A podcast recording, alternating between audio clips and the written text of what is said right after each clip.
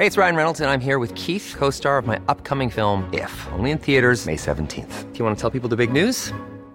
All right, I'll do. Sign up now and you'll get unlimited for $15 a month in six months of Paramount Plus Essential Plan on us. Mintmobile.com slash switch. Upfront payment of $45 equivalent to $15 per month. Unlimited over 40 gigabytes per month. Face lower speeds. Videos at 480p. Active Mint customers by 531.24 get six months of Paramount Plus Essential Plan. Auto renews after six months. Offer ends May 31st, 2024. Separate Paramount Plus registration required. Terms and conditions apply if rated PG. Hey, I'm Ryan Reynolds. Recently, I asked Mint Mobile's legal team if big wireless companies are allowed to raise prices due to inflation. They said yes. And then when I asked if raising prices technically violates those onerous two year contracts, they said, What the f are you talking about, you insane Hollywood ass? So to recap, we're cutting the price of Mint Unlimited from $30 a month to just $15 a month. Give it a try at mintmobile.com slash switch. $45 upfront for three months plus taxes and fees. Promo for new customers for limited time. Unlimited more than 40 gigabytes per month. Slows. Full terms at mintmobile.com. I'm Sandra, and I'm just the professional your small business was looking for. But you didn't hire me because you didn't use LinkedIn jobs. LinkedIn has professionals you can't find anywhere else, including those who aren't actively looking for a new job but might be open to the perfect role, like me. In a given month, over 70% of LinkedIn users don't visit other leading job sites. So if you're not looking on LinkedIn, you'll miss out on great candidates like Sandra. Start hiring professionals like a professional. Post your free job on linkedin.com/people today. Buenas noches, bienvenidos al Criminalista Nocturno.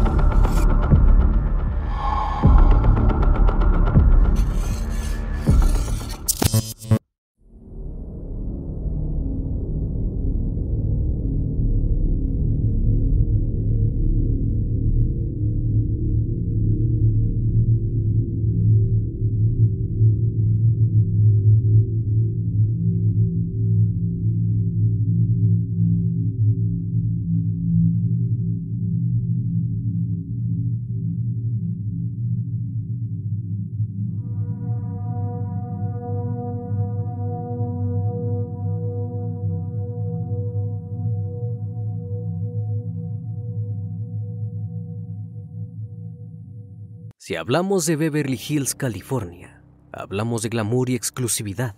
Películas, libros y series de televisión dan cuenta de su geografía y de sus habitantes, todas figuras preponderantes de los medios y de los negocios. Pero el 20 de agosto de 1989, aquel microcosmos elitista se volvió escenario de un terrorífico acontecimiento. Esa noche, el ejecutivo José Méndez y su esposa Kitty se encontraban en su mansión del 722 del North Elm Drive. Habían pasado las horas previas en el yate Motion Picture Marine para pescar tiburones.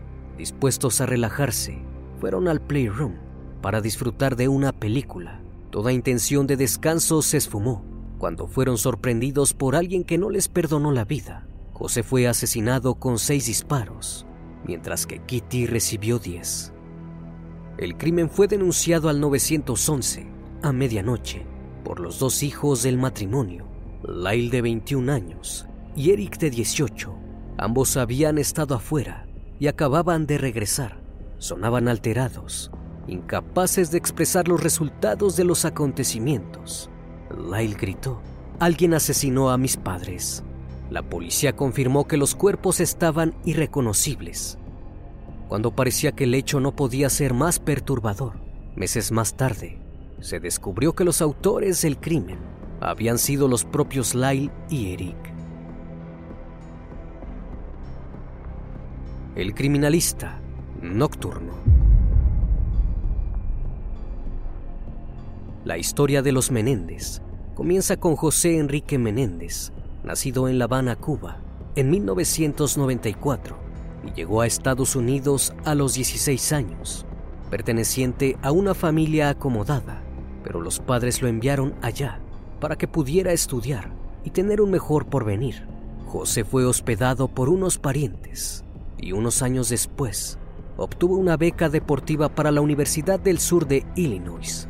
Fue allí que conoció a Mary Louise Anderson, conocida como Kitty, era una ex reina de belleza, apenas mayor que él, y proveniente de una familia de un buen estatus económico. Para 1963 se casaron, pero José no descuidó sus estudios y se mudaron a Nueva York, donde asistió al Queens College y obtuvo un título de contabilidad y administración de empresas. La carrera de José fue meteórica. Trabajó para la firma contable Coopers and y logró convertirse en el CEO de la empresa Hertz. De ahí pasó a trabajar como directivo en RCA Records, una de las compañías discográficas legendarias. Por su parte, Kitty trabajó como maestra. En paralelo al éxito laboral, la familia Menéndez fue cobrando forma. El 10 de enero de 1968 nació el primer hijo del matrimonio, Joseph Lyle. Al poco tiempo, los tres se mudaron a Nueva Jersey. Ahí, el 27 de noviembre de 1970, nació el segundo hijo, Eric Gillen. Debido al estatus alcanzado por José, la familia Menéndez podía llevar una vida de lujos. Vivían en una residencia y los chicos asistían a la Princeton Day School, una de las escuelas más prestigiosas y caras del país. En 1986, José fue contratado en Carolco Picture, una de las empresas cinematográficas más vibrantes de la época. Dos años después, la familia se había trasladado a Hollywood, más precisamente a Beverly Hills. Su nueva morada pasó a ser una mansión del 722 del North Elm Drive, donde habían vivido figuras como Prince y Elton John, un microcosmos con piscina y cancha de tenis deporte que los hijos practicaban sin pausa. Incluso llegaron a competir en torneos amateur. En cuanto a los estudios, Lyle asistía a la Universidad de Princeton y Erika había empezado a estudiar en la Beverly Hills High School, inmortalizada en la serie Beverly Hills 90-210. Los Menéndez parecían una familia ejemplar de clase alta, liderada por un triunfador y compuesta por dos jóvenes promesas, Contaban con todos los privilegios, vivían codeándose con otras personalidades exitosas y el futuro se vislumbraba aún más atractivo. A finales de los 80, los hermanos gozaban de los privilegios imaginables, pero su situación familiar se había vuelto más estricta. José los presionaba para que fueran los mejores en cada disciplina, sobre todo en el deporte, pagaba a los profesores de tenis más caros para que sus hijos pudieran alcanzar la perfección y llegar al profesionalismo. Y si los chicos no respondían como se esperaba, el padre no dudaba en maltratarlos, como a cualquiera de sus empleados. A pesar del ambiente represivo, los hermanos pudieron sobrevivir y desarrollar sus personalidades. Lyle había adquirido una impronta fuerte y segura, como la de su padre, en tanto que Eric era más introvertido y sensible. Igual consiguió destacarse en su equipo de tenis. Al mismo tiempo, se interesó en el cine, comenzó a escribir guiones, y uno de sus textos era acerca de un hijo que asesina a sus padres millonarios. Esto no llamó la atención de Kitty, que hasta lo ayudó a transcribir ese material. Sin embargo, aquella idea reflejaba la presión que sentían los hermanos pero en vez de solo expresarse creativamente, ambos incurrieron en acciones oscuras. El primer antecedente tuvo lugar cuando Lyle tenía 15 años y Eric 12.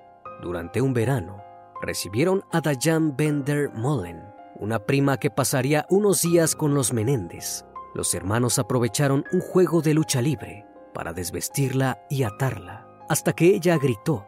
En otra ocasión, Lyle le tocó los pechos mientras miraban televisión. Diane habló de aquellas situaciones con Kitty, quien no le creyó. En 1987, durante su primer semestre en la universidad, Lyle fue acusado de copiar en su examen, lo que le valió un año de suspensión. En la misma época, los hermanos incurrieron en robos y el vandalismo de otras viviendas de Beverly Hills. Como consecuencia, fueron llevados a un tribunal juvenil debieron hacer servicio comunitario y fue preciso la contratación de un consejero. Este trabajo quedó en manos del psiquiatra Jerome Ociel, uno de los más respetados del rubro. José y Kitty tampoco se salvaron de ir a terapia. Aquellos cambios parecieron dar resultado. José, que era duro en el trabajo y en la casa, parecía haberse relajado un poco. Kitty continuaba brindando su apoyo a los hombres del hogar. Las vidas de Lyle y Eric también parecían encaminadas. El hermano mayor seguía estudiando en Princeton y el hermano menor tenía intenciones de ingresar a la Universidad del Sur de California para especializarse en cine, aunque sin abandonar el tenis.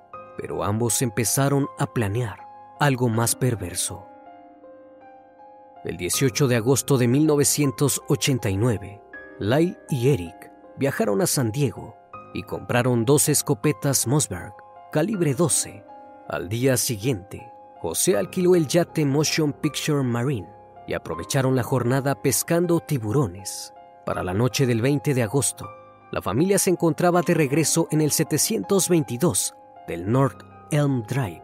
José y Kitty se sentaron en el sillón de Playroom para disfrutar de La espía que me amó, una de las películas de la saga de James Bond. Toda intención de descanso se esfumó cuando Lyle y Eric aparecieron ante ellos armados con las escopetas. José recibió un disparo en la nuca y otros cinco en otras partes del cuerpo. Kitty no la pasó mejor. Fue acribillada por diez impactos en distintas partes del cuerpo. Apenas concretaron el crimen. Lyle y Eric se bañaron y se cambiaron.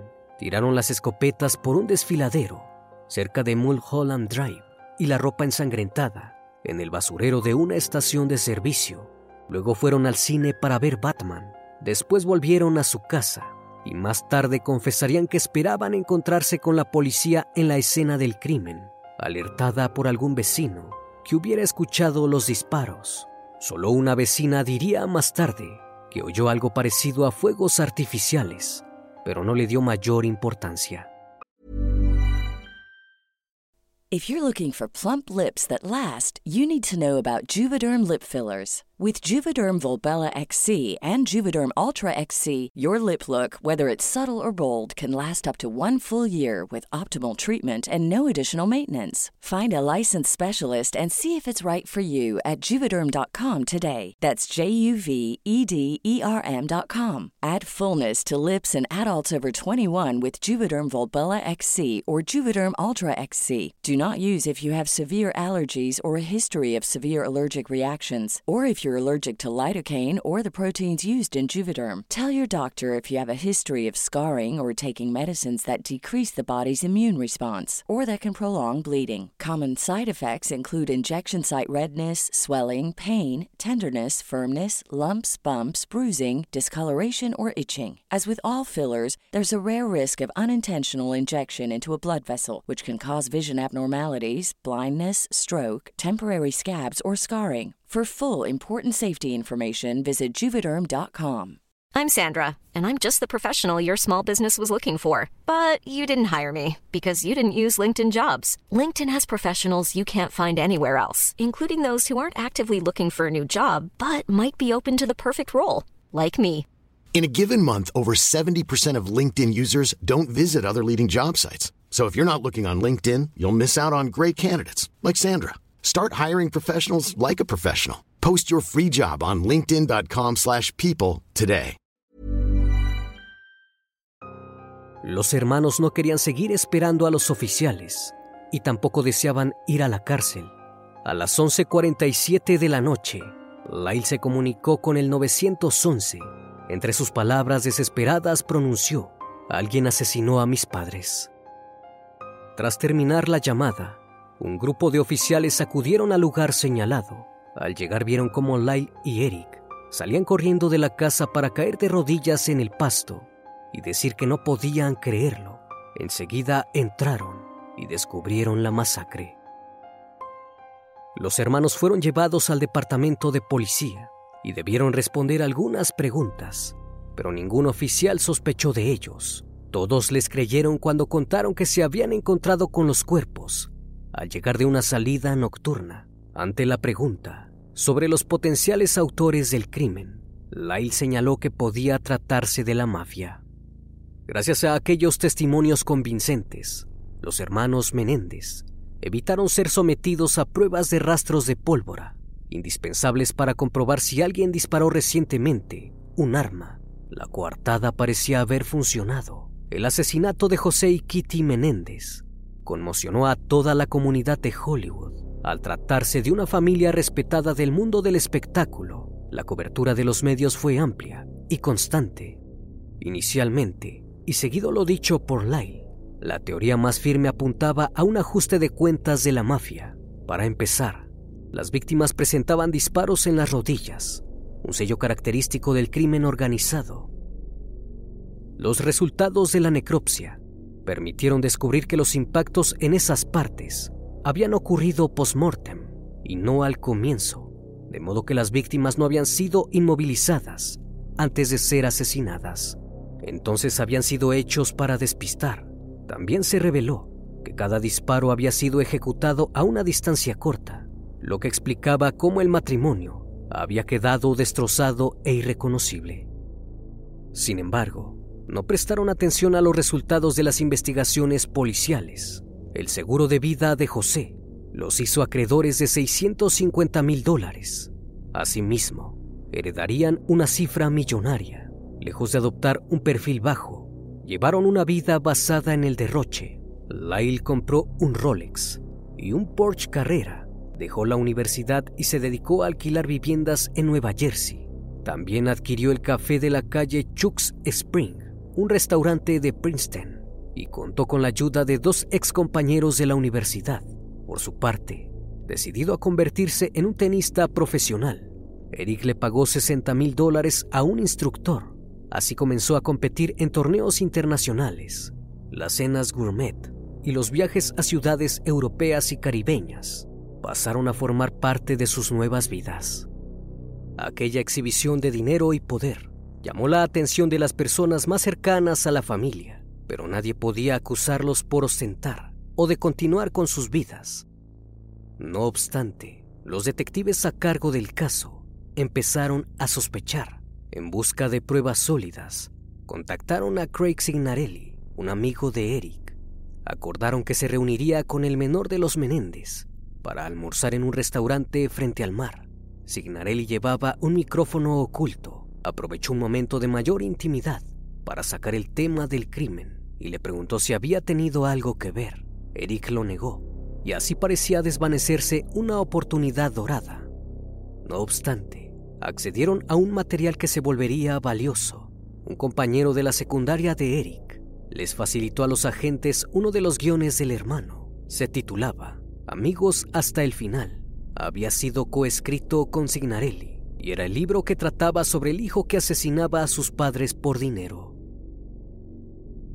Durante los meses posteriores al crimen, los hermanos guardaron silencio, pero Eric estaba sufriendo. Sentía que era la peor persona del mundo, incapaz de seguir callado. El 31 de octubre acudió a Ociel, que nunca había dejado de desempeñarse como psicólogo de los jóvenes. Durante una caminata, Eric empezó hablando de su depresión, pero terminó contando la verdad sobre el asesinato de sus padres.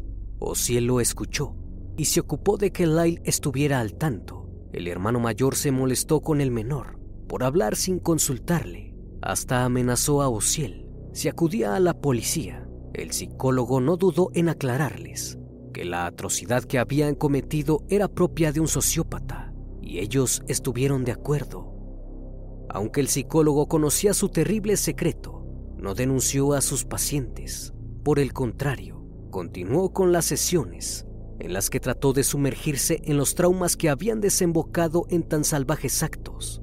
Con el permiso de los hermanos, cada sesión era grabada, pero el secreto de Lyle y Eric Menéndez pronto quedó al descubierto. Las grabaciones de Ociel fueron escuchadas por su amante, Judalon Smith, el 5 de marzo de 1990. Acudió a la policía. Además de hablar sobre los audios, contó que había escuchado una discusión entre los hermanos en el consultorio del psicólogo y la amenaza de Lyle. El 8 de marzo, los detectives a cargo consiguieron una orden para registrar las grabaciones y todo el material recopilado por Ociel. Así dieron con 17 cintas, pruebas suficientes para ir tras los sospechosos. Aquel mismo día arrestaron a Lyle cuando volvía a su mansión. En ese momento Eric estaba en Israel por un torneo de tenis, pero no opuso resistencia cuando tres días después pisó el Aeropuerto Internacional de Los Ángeles. Los hermanos Menéndez quedaron detenidos por separado, sin derecho a fianza, a la espera de ser juzgados. El proceso judicial que involucró a Lai y Eric Menéndez fue extenso, controvertido y famoso. Diarios, revistas, programas de radio, canales de televisión, cada medio de comunicación estuvo pendiente de las novedades. A su vez, los jóvenes acusados, con su atractivo y su clase, cautivaron a la opinión pública. Su estatus y el hecho de que no parecían asesinos generaban tanto morbo como fascinación. Según el fiscal del distrito, Ira Reiner, los hermanos cometieron parricidio para heredar un patrimonio alrededor de 14 millones de dólares, pero el 26 de marzo de 1990 ambos se declararon inocentes. A partir de ese momento, las pruebas y testimonios jugarían un papel fundamental. Una de las grabaciones de Ociel fue declarada admisible como evidencia por el juez James Albrecht. Una apelación demoró el proceso dos años, hasta que el 8 de diciembre de 1992, un jurado de Los Ángeles los acusó formalmente de asesinato. El juicio propiamente dicho comenzó el 20 de julio de 1993 y fue transmitido por el canal Core TV. Los Menéndez dieron detalles de su accionar, sin omitir las descripciones más truculentas, pero contaban con un plantel de prestigiosos abogados defensores, encabezados por Leslie Abramson. Ella resultó decisiva para impulsar un argumento impactante. Se hizo hincapié en cómo los hermanos habían sufrido las presiones de su padre, pero además ellos contaron que desde niños habían sido abusados por su progenitor y su madre. Lyle añadió que llegó a enfrentar a su padre y le dijo que se iría de la casa, a lo que José lo amenazó de asesinarlo para que no abriera la boca. Cada una de aquellas frases iban acompañadas por llantos y otras expresiones compungidas. Aquellos testimonios sorprendieron a amigos y familiares cercanos. Quien les dio la razón fue Dayan, ya que recordaba la indiferencia de su tía cuando le contó sobre cómo sus primos la habían tocado. Aunque se trataba de una revelación terrible, nadie estaba convencido de las veracidades de aquellas palabras. Se apuntó que ni Lyle ni Eric habían hablado al respecto en las sesiones con Ociel. Cuando se les cuestionó al respecto, el hermano menor dijo que no quería recordar un hecho tan vergonzoso. Lyle contó que no acudieron a la policía porque estaban seguros de que su padre cumpliría con sus amenazas.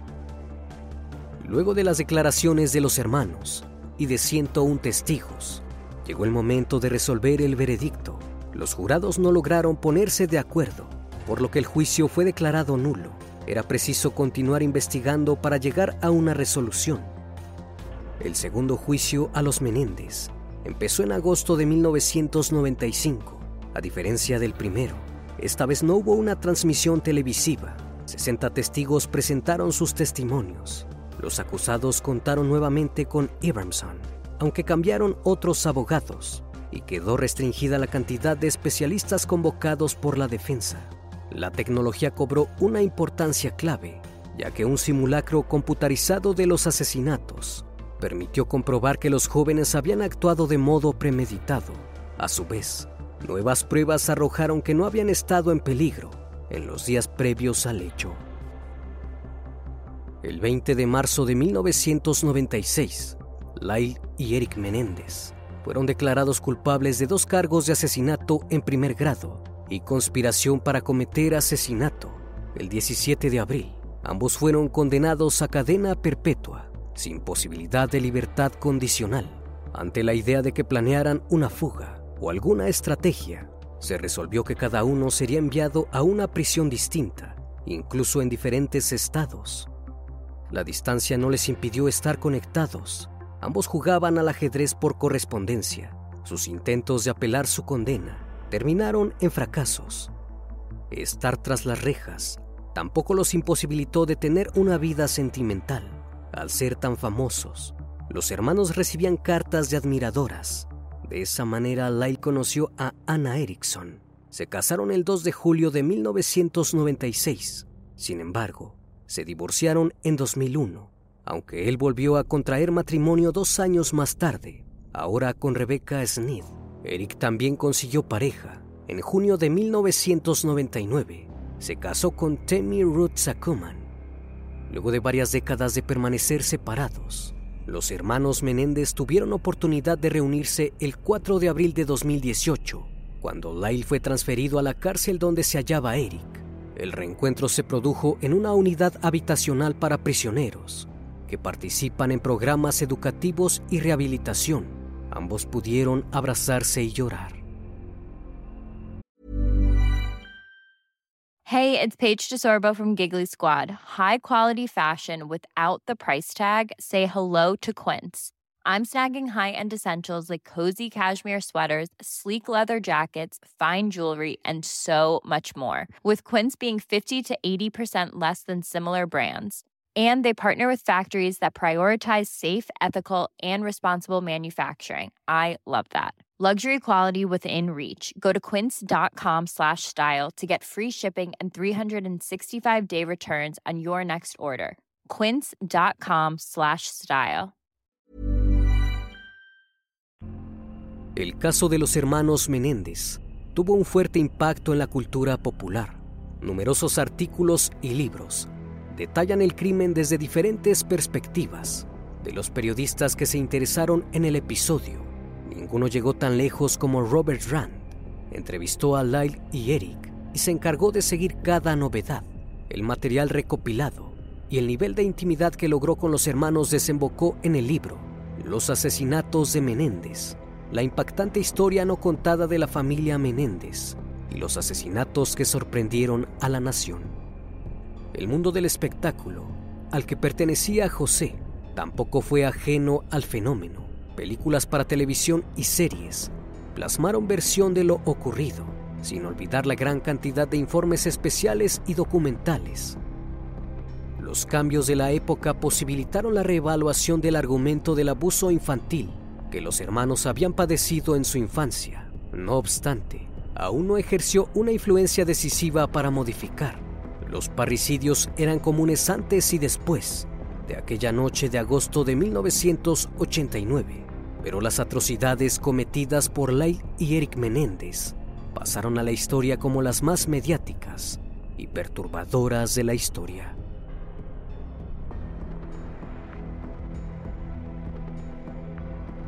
Una vez más, estimado público, agradezco su compañía. Gracias por brindar un espacio de su tiempo para conocer un caso más de este canal. Si aún no estás suscrito, te hago la cordial invitación a que lo hagas y formes parte de esta gran comunidad. Esto es El Criminalista Nocturno. Hasta la próxima emisión. Buenas noches.